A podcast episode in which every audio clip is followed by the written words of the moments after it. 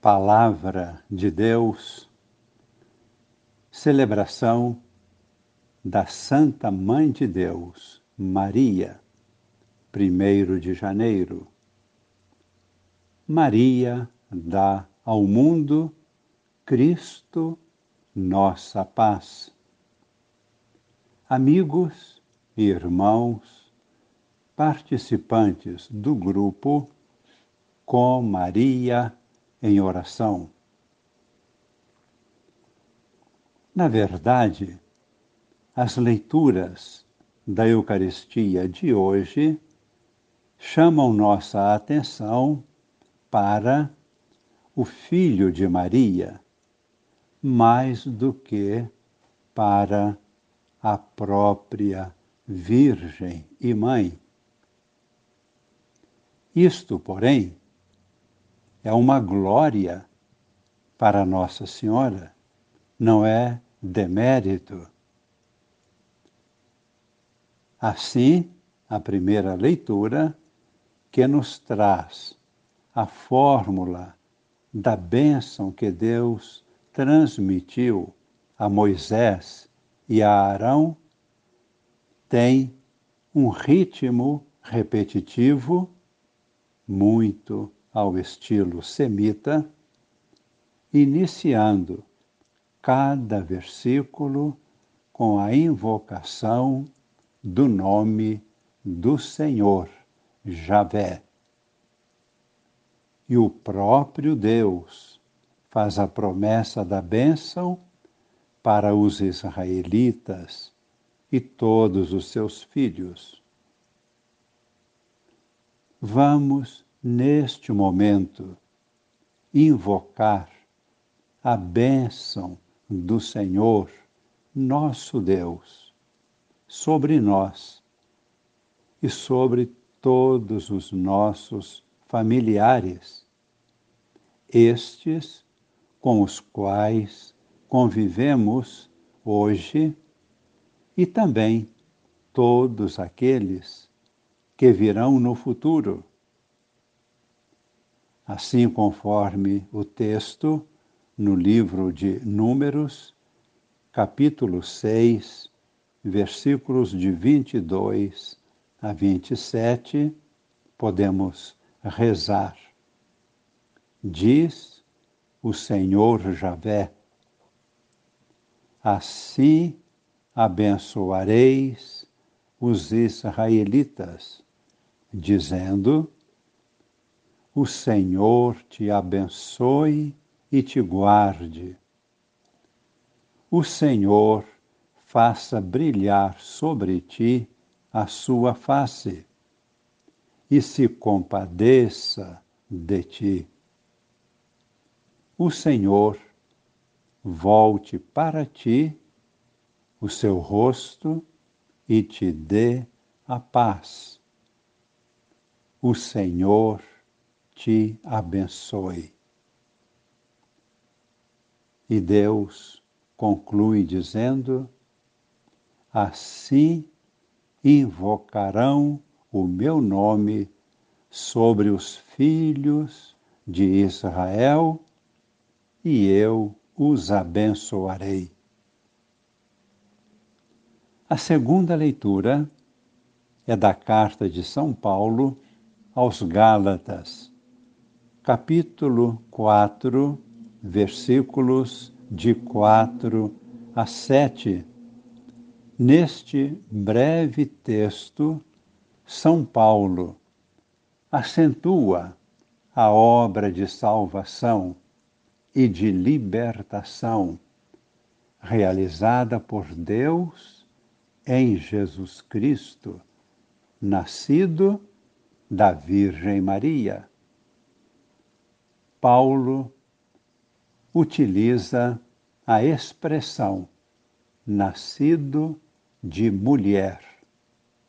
Isto porque ele deseja acentuar a condição que Jesus assumiu, assumindo a nossa natureza humana. Assim, o apóstolo Paulo está também associando a Virgem Maria à obra da salvação de Deus, realizada por Cristo. Pois foi graças à Virgem Maria que Jesus pôde vir a este mundo como verdadeiro homem. Isto traz outra consequência. Cristo fica incluído na realidade histórica da humanidade e, sob este aspecto, torna-se sujeito à lei.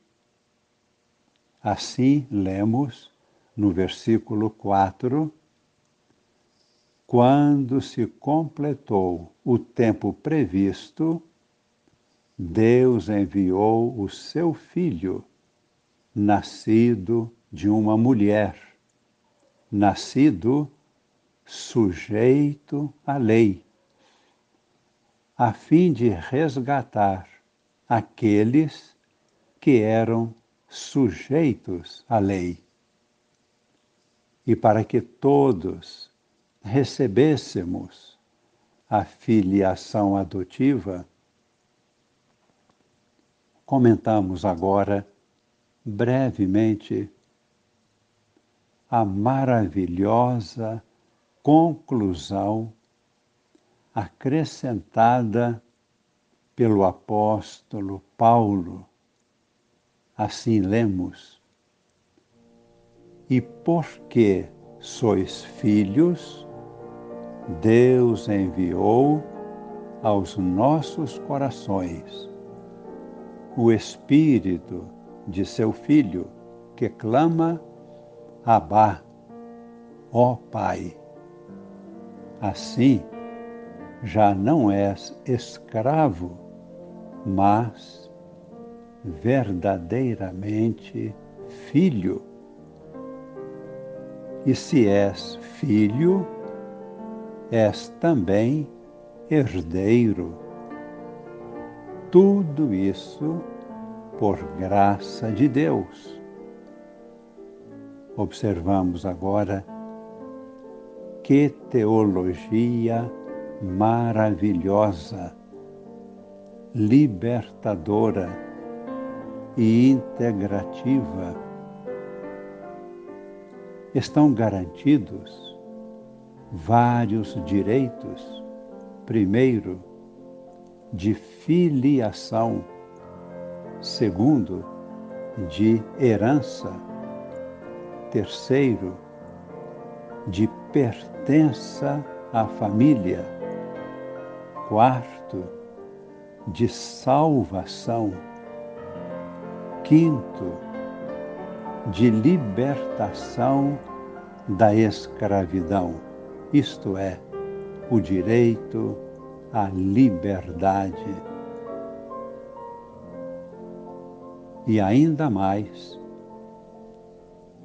a adoção filial não é apenas um ato jurídico de cartório, é um direito real, natural e sobrenatural. É uma realidade ontológica, isso significa inerente ao nosso ser, à nossa natureza, enquanto proveniente de Deus, por obra e ação do Espírito Santo. Filhos de Deus, porque realmente somos nascidos dele. O Evangelho ressalta o nome dado a Jesus. Significa aquele que salva.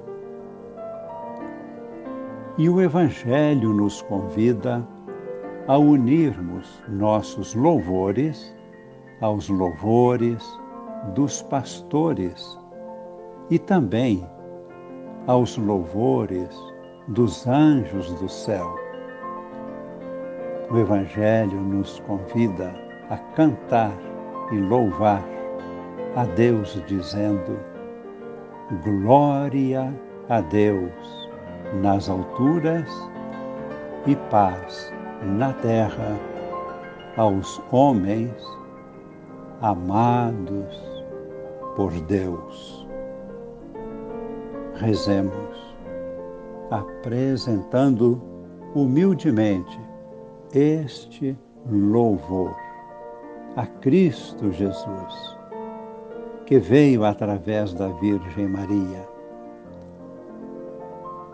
Protegidos providencialmente por São José, Pai adotivo. Colocamos no coração de Deus Pai este nosso louvor e nossa adoração e pedimos que esta bênção de comunhão com Deus permaneça em nós para sempre.